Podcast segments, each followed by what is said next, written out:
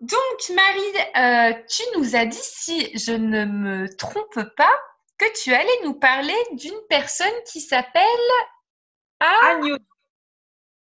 Alors, qui est cette Agnodis Est-ce que tu veux nous en dire un peu plus? Bien sûr. Alors, Agnodis, c'est l'une des premières femmes gynécologues de la Grèce antique.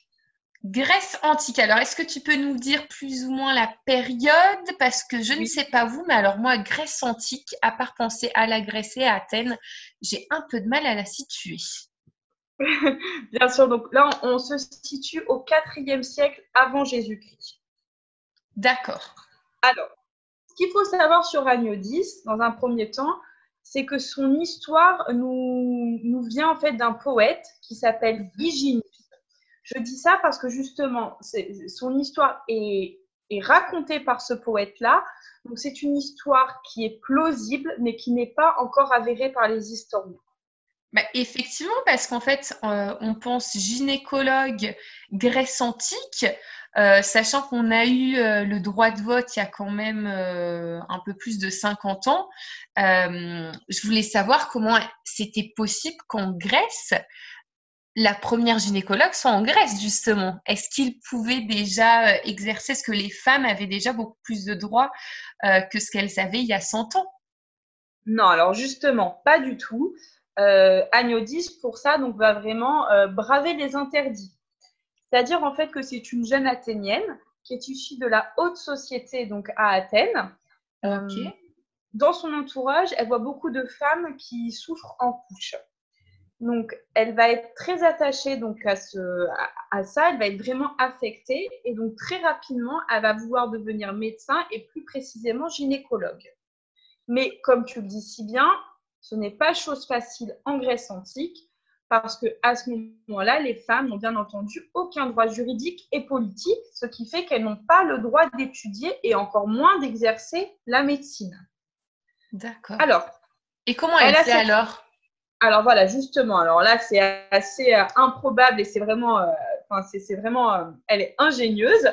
Avec l'aide de son père, elle va décider de partir à Alexandrie pour suivre des cours de médecine de, à l'époque, le plus grand professeur et médecin qui est Hérophile et qui est basé à Alexandrie.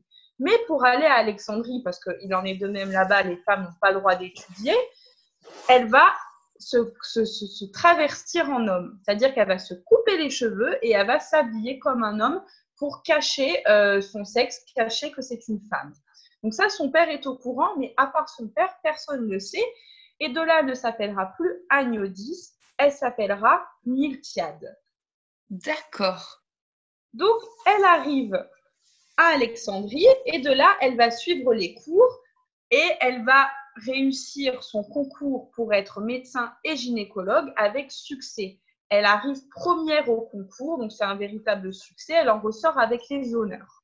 De là, elle va décider, bien entendu, de retourner à Athènes. Pour elle, il n'était pas question de rester à Alexandrie. Donc, elle va retourner à Athènes et elle va exercer à Athènes, mais toujours sous le nom de Miltiade et toujours pas sous le nom de Agnodis. Elle ne révèle pas son identité.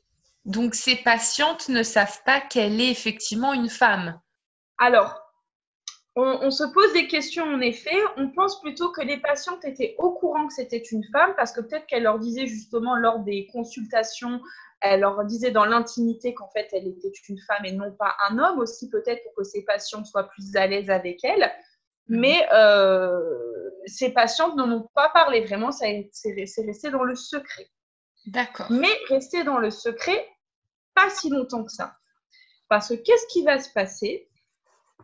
Enfin, Miltiade euh, fait déjà C'est-à-dire que les autres médecins, face au succès euh, et au nombre de patients qu'il a euh, dans son cabinet, vont lancer une rumeur. Une rumeur comme quoi Miltiade abuserait de la confiance de ses patientes et donc aurait des relations avec des femmes mariées.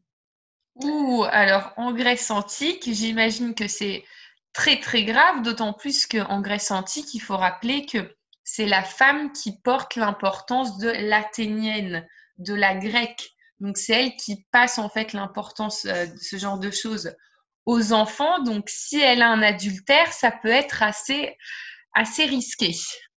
Exactement. Donc, du coup, les femmes sont, euh, ces patientes sont accusées d'adultère. Et donc, face à cette rumeur, euh, Agnodis va être amenée devant l'aéropage. L'aéropage à Athènes, c'était, c'était donc une assemblée de juges et d'hommes savants. En gros, c'est comme maintenant pour nous le tribunal. D'accord. Du coup, elle passe de, enfin voilà, elle, se présente devant les juges, ils lui disent vraiment ce qu'ils lui reprochent, ce à quoi elle est soupçonnée, et elle n'a d'autre possibilité que de révéler son identité au juge et de dévoiler le fait qu'elle est une femme. D'accord. Et qu'est-ce qui se passe du coup? Pour ça, que... Oh, ah ben là, ça a été un grand étonnement mais euh, ça n'a pas, ça, n'a, pas été euh, en sa faveur, étant donné qu'en prouvant qu'elle était une femme, justement, pour, pour, plus qu'il y ait ces rumeurs qui soient sur elle et qu'elle ne soit pas condamnée, elle violait une loi athénienne qui était l'interdiction pour une femme d'étudier et d'exercer la médecine. Du coup, ben, les juges, qu'est-ce qu'ils font?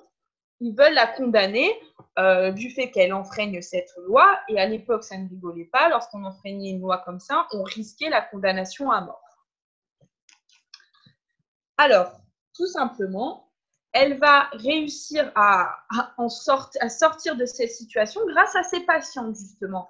Ces patientes qui vont aller devant le tribunal pour soutenir Agnodis en disant tout simplement que d'une part, elles ne veulent pas être soignées et suivies par un autre médecin qu'elles, et d'autre part, certaines vont même aller jusqu'à dire que devant une telle injustice, si elle est amenée à être condamnée à mort, certaines euh, menacent de se suicider. Or, ces patientes, ce sont quand même des gens de la haute société. Hmm. Donc, c'est vraiment quelque chose qui est très délicat et les juges ne peuvent pas laisser, euh, laisser ça, ça passer. Donc, qu'est-ce qu'ils vont faire?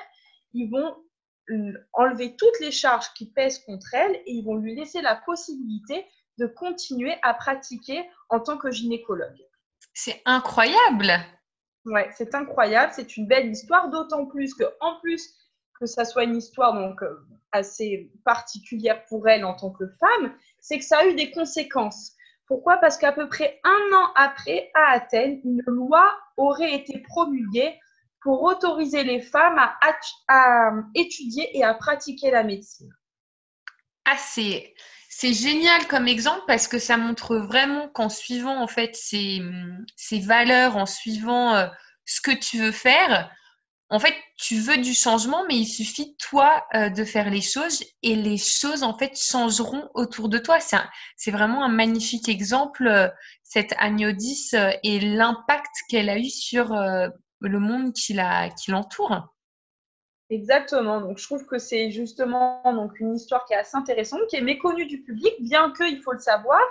Euh, on la retrouve, par exemple, à Niodis, au niveau de l'université à Paris, qui est le centre universitaire des Saints-Pères. On la retrouve au niveau du bas-relief sur la façade. Elle est représentée dans un médaillon. Donc, en effet, nous, en tout cas, hmm. moi, je ne la connaissais pas jusqu'à très peu de temps mais elle est quand même représentée parfois sur les bas-reliefs, sur des, bâtiments historiques. D'accord, mais cette université sera sûrement une université de, médecine du coup? Oui, c'est ça, une université de médecine et en même temps qui accueille un centre de recherche. D'accord, très très intéressant. Ben, c'est une histoire, Marie, très inspirante. Euh, comme quoi on voit, il faut suivre ses convictions et faire ce pourquoi en fait on est fait. Et euh, très important, en fait, on se rend compte le soutien de la famille et des proches parce que sans le soutien, j'imagine, de son père, ça aurait été très dur de réaliser toutes ces choses. Donc, le soutien bon, du père, de la mère, des, euh, de la famille, mais de l'entourage également. Et en fait, ça se rapproche toujours plus de notre situation à nous en quarantaine, où le contact avec nos proches, eh ben, ça nous soutient au niveau aussi bien moral que pour aller de l'avant. C'est incroyable. Moi, Marie, je voudrais te conseiller un livre euh, pour rester euh, dans le thème euh, de ce qui est sexe féminin. ça s'appelle, le, titre est, assez sympathique puisqu'il s'appelle Les joies d'en bas tout sur le sexe féminin, c'est un livre de Nina Brochman et euh, Hélène Stockendal. Euh, qui parle des merveilles et des mystères du sexe féminin. Euh, c'est très intéressant, ils abordent différents euh, aspects, le point G, est-ce que différentes questions qu'on peut se poser, par exemple, est-ce qu'on peut se libérer des douleurs euh, euh, du, cycle féminin, etc. Donc en fait, ce sont deux médecins qui ont écrit ce livre et qui ont euh, plus ou moins notre âge parce qu'elles sont de 87 et de 91. Donc une bonne... Ah ouais, je te conseille comme livre, c'est plutôt pas mal pour approfondir le sujet. D'accord intéressant. Et en effet, euh, ça, après avoir euh, découvert Agnodi, ça peut être bien de poursuivre avec cette lecture. Exactement. Marie, je te remercie pour euh, ces informations et pour cette petite pilule de culture. J'imagine qu'on se retrouve dans quelques jours, toi et nos auditeurs. Et qui est-ce qu'on va découvrir la prochaine fois? Camille Claudel, qui a donc été une, euh, enfin, qui a été une artiste, qui a fait de la sculpture et qui malheureusement a eu un destin tragique euh, qu'on pourra nous découvrir lors du prochain podcast. Ne nous en dis pas plus, on sera super curieux d'apprendre tout ça. Moi, la première, je te remercie énormément, Marie, pour euh, toutes ces informations et on vous salue et on vous embrasse tous. Allez, à bientôt au revoir. Au revoir.